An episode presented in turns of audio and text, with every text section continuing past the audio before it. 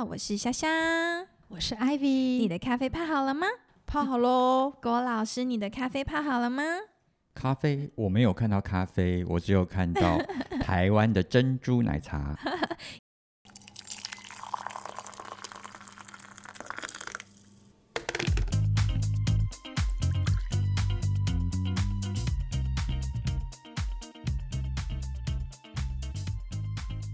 原来郭老师喜欢的是珍珠奶茶，太好了！欢迎回来生涯家会客室。那我们今天有听到郭老师的声音，没错，我们今天有非常非常强力的 VIP 来到我们的现场。那生涯家系列呢，我们在前三集分别讨论了就业跟志愿，所以接下来呢，我们邀请到呃各方的专家代表一起来跟我们分享一下呃企业啊或者 HR 的职业有一些特色的分享，希望能够给年轻的同学们。一个新的感受。那今天郭老师到底是代表谁呢？没有错，就是大家都非常非常熟悉的中国电商巨头阿里哦。那我觉得郭老师有一个很特别的一个 title，我觉得待会可能也要请呃老师来介绍一下。那开始之前，我觉得先请 Ivy 分享一下好了，为什么这一次想要找郭老师来我们生涯家会客室呢？啊，我要先讲一讲我第一次看到郭老师的印象。是，我，真的是，我觉得每一次来都有特殊的惊奇，尤其是这一次，我真的是看到我差点就是觉得我。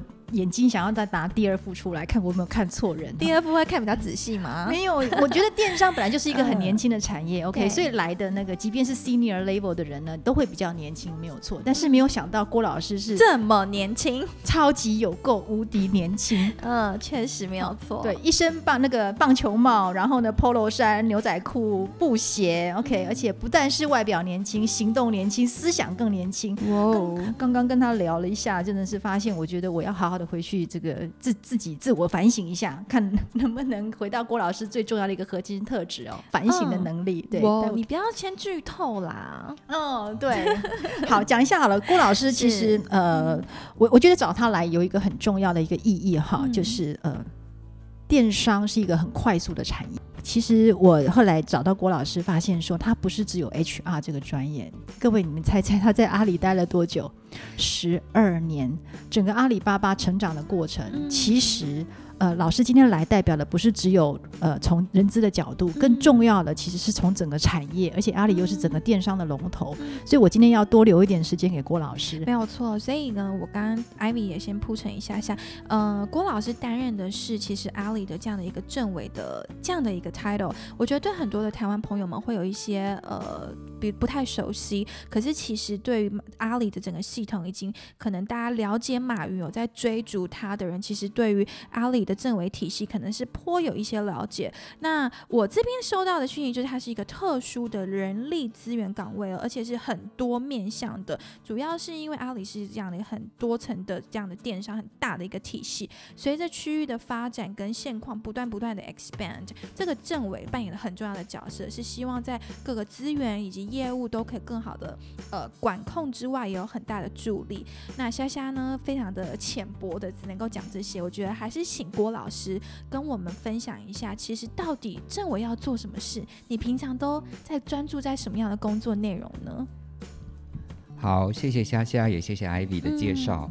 呃，我想政委这个这个名词的话，可能大陆的朋友会比较熟悉。是。那他可能就直接称是政治委员。其实大家如果有看追一些大陆剧的话，可能有看过，可能是什么政委书记什么之类，它有点类似。如果是在大陆的整个。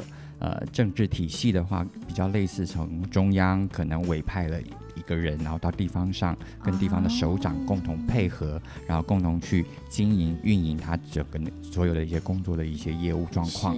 那所以阿里他把这样子的一个体系放在呃他的整个呃业务运营的体系当中的话，那政委其实讲白了就就是 HR 的一个体系。那为什么叫政委呢？因为啊，如果是回顾到呢真正的政治体系上面的一些的一些描述的话，那政委他的 report 或者是他报告的一个就是的一条报告线，其实是跟业务报告线是是平行的，是双轨的，所以说它不跟呃业务直接去做一些汇报，这跟一般的企业不太相同。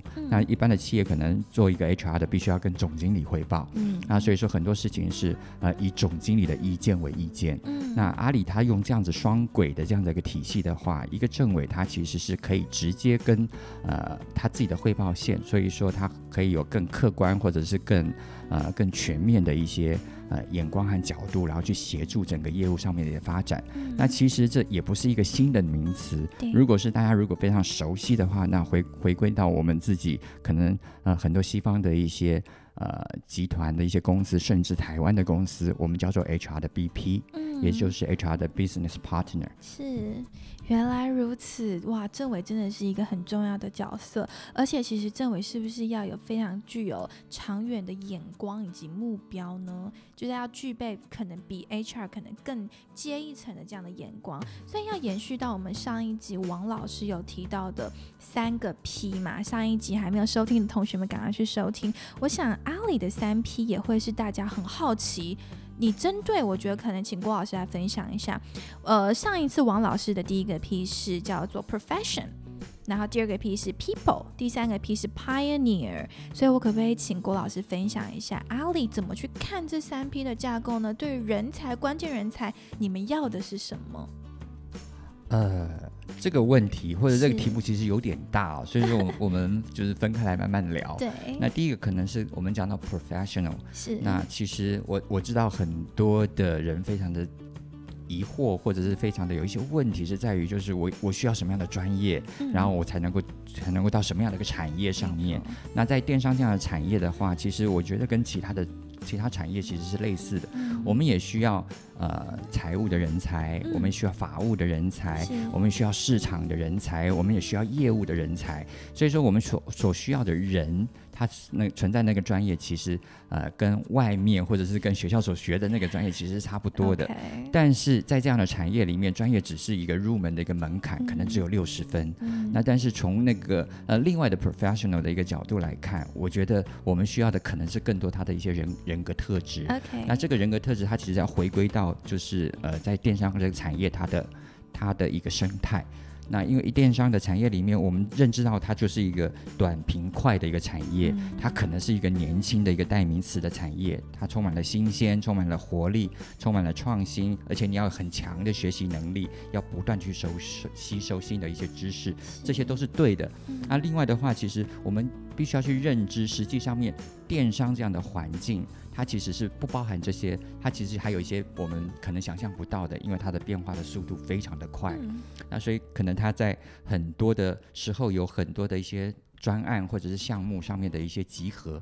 所以说在电商的它的快的那个那个环境是，我今天如果有一个专案或者是一个一个项目，我我必须要组组合而成的时候，我可能会去。呃，去找各个专业的人进来，嗯，就集团内，然后代表的人才专业，各个专业，可能我我这这个这个专案，我需要要有一个财务背景的人，我需要一个法务背景的人，我希望他有很强的市场的一个概念的人，我可能他有一个运营非常有经验的一个人来来 join 我们这个这个项目。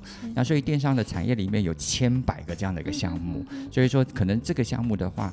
在阿里，我们有个比比较特殊的一个一个说法哦，我们是说我们可以招之即来，这些人我们招一下，他们就要来了，就要来之即战，就要开始开始要战斗了，就要开始要要战备了，然后再来的话，战之即胜，然后我们还要打胜仗，一定要赢，对，没错，然后胜之即散，你要你你要开始散到各个原先你自己的岗位，然后等待下一次的召唤，所以说它其实是一个。像变形虫一样，它变变化的速度非常的快，而且变化的频次非常非常的多。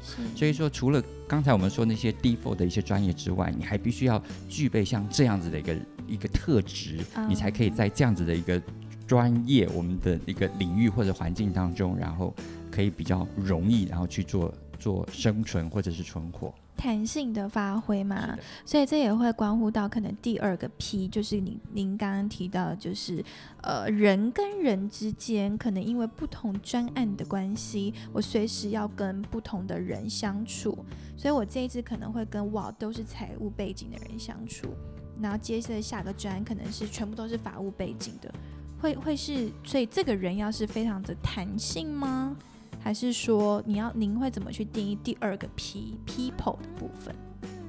？People，我会把它定义成是一个人格特质。人格特质。对，我在阿里大概十二年的时间，然后在不同的国家、不同的城市、不同的战场，是，然后看到全世界不一样的年轻人。哦，这个很棒。对，所以我们在阿里在找这些不一样的年轻人。当然，大家的专业都非常的漂亮，而且大家在学校也已经被养成。但是这些东西并不足以，就是证明你可以在电商这样的环境可以活得很好。嗯。所以说，在阿里的话，其实我们看人，其实我们。呃，自己内内心里面有四个标准哦，真的吗？对，那这这四个标准其实讲白了就是四个特质。OK，那第一个特质叫做聪明。聪明好，对，第一次看到这么平铺直聪明，对，就是要聪明，smart，OK，就真的就是我们想的那个聪明，OK，对，就是 smart，就是聪明，其实还代表了不一样的意思。第一个是 IQ，那你的 IQ，你可能有很好的学习的背景，你有很好的学历，你可能有很漂亮的一些一些养成，那可能会让你的 IQ 稍微高一点。但是在阿里巴巴更着重的是 EQ，EQ。我们刚刚说到一些工作的场景，是不是有很多很多的项目，我要招之即来，然后。你你如果没有这样的专业的背景，你不会被人家招过来。但是你招过来的话，你如果不会做很好的横向的一些沟通和协调，你没有办法跟不一样背景的人去去共同的 co work，那可能就是可能就不是我们呃想要让你继续的往前走，或者是往往上或者往往外扩张的一个人，可能你就会比较适合，就是直接在你的本职专业上面继续的去发展。所以说聪明我包括了 IQ，我也包括了 EQ。那第二个很就是。很棒的一个特质就是，呃，我们希望这样，这个人是皮实。皮是皮肤的皮，实是实在的实，这可能又是我听不懂哎，对，可能特别吧？接地气吗？扎实吗？精实吗？哦，夏夏真的很聪明，猜对了一半。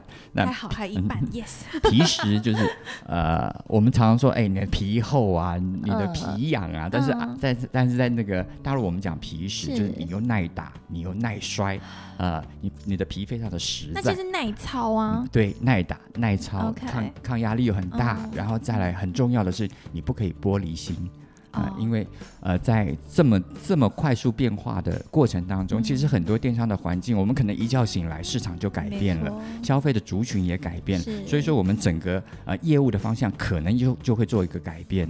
所以说，当你非常的脆弱的时候，就是我我好不容易熬夜熬了三个月，熬熬了三个礼拜，好不容易做出这个漂亮的 proposal，你们怎么可以说变就变？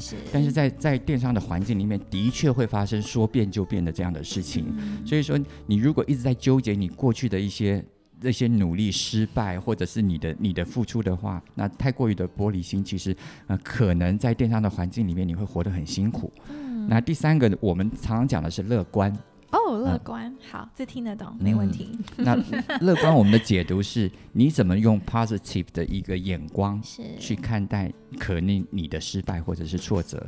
很多人可能就是一拳打过去就一蹶不起，很多人就是没有办法接受这样的挫折，可能他一直活在他的那个那个过去的挫折或者痛苦当中走不出来。但是乐观的人，他其实会有非常。大的一个反反弹，你说的弹性或者是复原的一个能力，我可能用另外一个角度来看我的这次的经验，也许它不会是一个失败的经验。我用另外一个乐观的角度来看的时候，也许这个经验成为我下一次成功的另外的一个养分。正面的态度，是的，用正面的态度去解读你的失败经验，这个是乐观。然后第四个特质，我们常常在讲的叫做自省，就自己看到自己的能力，就自己看到自己。可以总结这一次那个你的过程的一个能力，然后如果你自己是一个不会自省的人，其实我。就会常常就活在你自己的项目里面，其实你看不到旁边的一些互动，你看不到旁边的需要，你看不到在这个项目里面你自己的责任。嗯，所以说其实自省也是一个非常重要而且很棒的一个特质。所以你说回到 people，阿里巴巴，我们我们常常在看到能够脱颖而出，能够走得比较远，或者是他他可以到比较大的一个位置上面的这些人，在项目里面，其实我们很容易去辨别这四个能力。是哦，其实我觉得非常。非常的具体耶，也不是说像在空中飞。所以刚才郭老师一边讲，就一边在 check 我自己，我有没有这些特质？我觉觉得，嗯，我觉得我有点不太内操，然后有的时候也会玻璃心，所以我觉得可能台湾很多的年轻人也会跟我一样 share 我现在刚刚这些 concern。所以刚才呃郭老师提到第一个 P 就是 profession，我想这个没有问题。第二个 P people，我觉得大家会比较难理解。那刚才其实阿里的很很具体，它的四个面向。第三个 P 也是我们一直都觉得，我觉得比较难的，就是 pioneer。那郭老师，我想您请再请您继续分享，太精彩了。Pioneer，您怎么去解读？阿里怎么解读这个部分呢？呃，我觉得纵观前面两个，其实年轻人也好，或者甚至是我们自己在阿里的那个员工，我觉得都是我们要一直努力才能够达到的一个的一个的一个一个阶段，或者是具备这样的一个能力。那所以说，那然后其实这个挑战其实又更大了，叫 Pioneer。对啊，那就是你什么东西要走，可以有具备什么样的能力，可以走到人家的前面。那其实，在我自己的理解和我自己看到这么多的一个经验里面，我觉得在电商这个环境里面，说的能力非常非常的重要。很多事情你可以把它说得清楚，那它代表你其实你已经理解的非常的通透。当你在做一个 presentation 的时候，你说到自己都。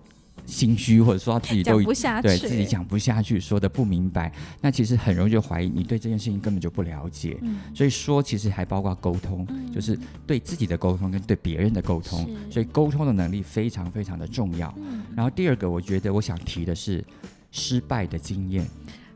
嗯，好，对，很多人其实是不能够接接受失败的经验，没错，或者是。他会用比较负面的一些呃想法，然后去看待他的失败。那但是在在电商这样的环境里面，它其实是 try error，或者是它容许有一一定的失败的空间。嗯，因为很多东西我们并没有把握，我们大概只有百分之五十看到可以做，我们就往前冲了。就可能在在在做的那个过程当中，我们一点一点去修正。所以在修正的那个过程里面，一定很多的小失败。是，所以说这种失败的经验，你怎么样去总结？失败的经验你怎么样在累积下来之后，你没有白费。所以说，其实我们觉得在这样的产业或者是这样这样的环境当中，失败的经验是非常非常可贵的。所以说，不要觉得失败是一件非常可怕的事情，反而在电商里面，失败是哦累积我们自己的能力和能量很重要的一个，就是一一个很重要的一个一个特点嘛。对，是的。所以换言之，其实拍失败某种程度上也在创新，因为你尝试了这件事情，或许就是因为不创新、不适合，所以导致于当下那个场景可能哦，我要改变我的想法，我要去创新，找到一个适合、更适合当下那个决定嘛。所以可能郭老师想要提到，就是说，其实不要害怕失败，因为你在失败的过程当中会找到新的途径，会找到一个更适合的途径。我觉得这不只是仅限可以运用在阿里啦，我觉得这对我们现在年轻同学都是很棒很棒的感受，而且就是随时就是 reflect 我自己。我刚刚听了很有趣的，我想要问一个白目的问题，就是。老师看过这么多不同世界各地的年轻人跟人才，您有没有觉得台湾的年轻人，我讲好的，台湾的年轻人在哪一方面做的特别的棒？你觉得我们可以更加去把这个能力再放大的呢？我觉得这是大家可能也很想要知道的。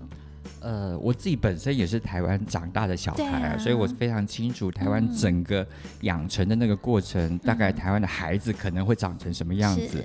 我觉得在台湾这样的环境，或者是在这样子的呃教教导，或者是我们在平常被养成的过程当中，台湾的台湾的孩子们或者台湾人，他其实。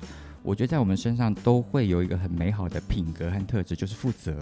呃，就是其实我们不管是从家庭或者从学校或从社会上面来看，我们都很愿意呃为给我们的工作去做负责的这样子的一个承诺。那我们其实呃，另外的话，我可以看到台湾人非常的善良。呃，其实我觉得在很多的一些不同的一些场合和环境里面。今天，如果你在西方的社会的话，它其实，在职业或职场上不存在善良，呃，但是我觉得在台湾这样子的环境里面，其实我们有很多很多很美好的故事在发生。那是因为我们可能是从我们自己内在的品格，其实就存在这样的东西，因为善良，因为负责任，所以说其实台湾的人。很容易被交付出很多很多的一些很多的一些工作。其实，呃，当我们被交付工作的时候，其实我们的老板们对我们会非常的放心。是，但是也是因为我们过度的不能说过度，因为我们的善良或者是呃我们愿意承担的这些责任。但是我们台湾的孩子可能缺少了一个我刚才说的会说的一个能力，会表达的的一个能力。所以说，当你在打一个国际赛，或者是在在另外的一个擂台的时候，你必须要很清楚的去 present 你自己的时候，其实这个部分的话，其实我觉得可能我们在这个环境长大的那些孩子们，可能就会比较比较缺乏训练。哦，我了解您的意思。我我其实不是在台湾长大的孩子，我在新加坡长大，我们给了很多。说话的环境，以及分享跟勇于表达自己的那个机会，我想，我觉得现在就是老师，呃，郭老师，透过郭老师给我们这个这个 section，呃，让很多的年轻同学可能赶快去补足，可能目前我们缺乏一些人格特质，所以我们可能好好的多去学习，怎么样能够友善的沟通，有效的沟通，并且很好的把自己完我想都是给很多我们同学目前很好的一些建议。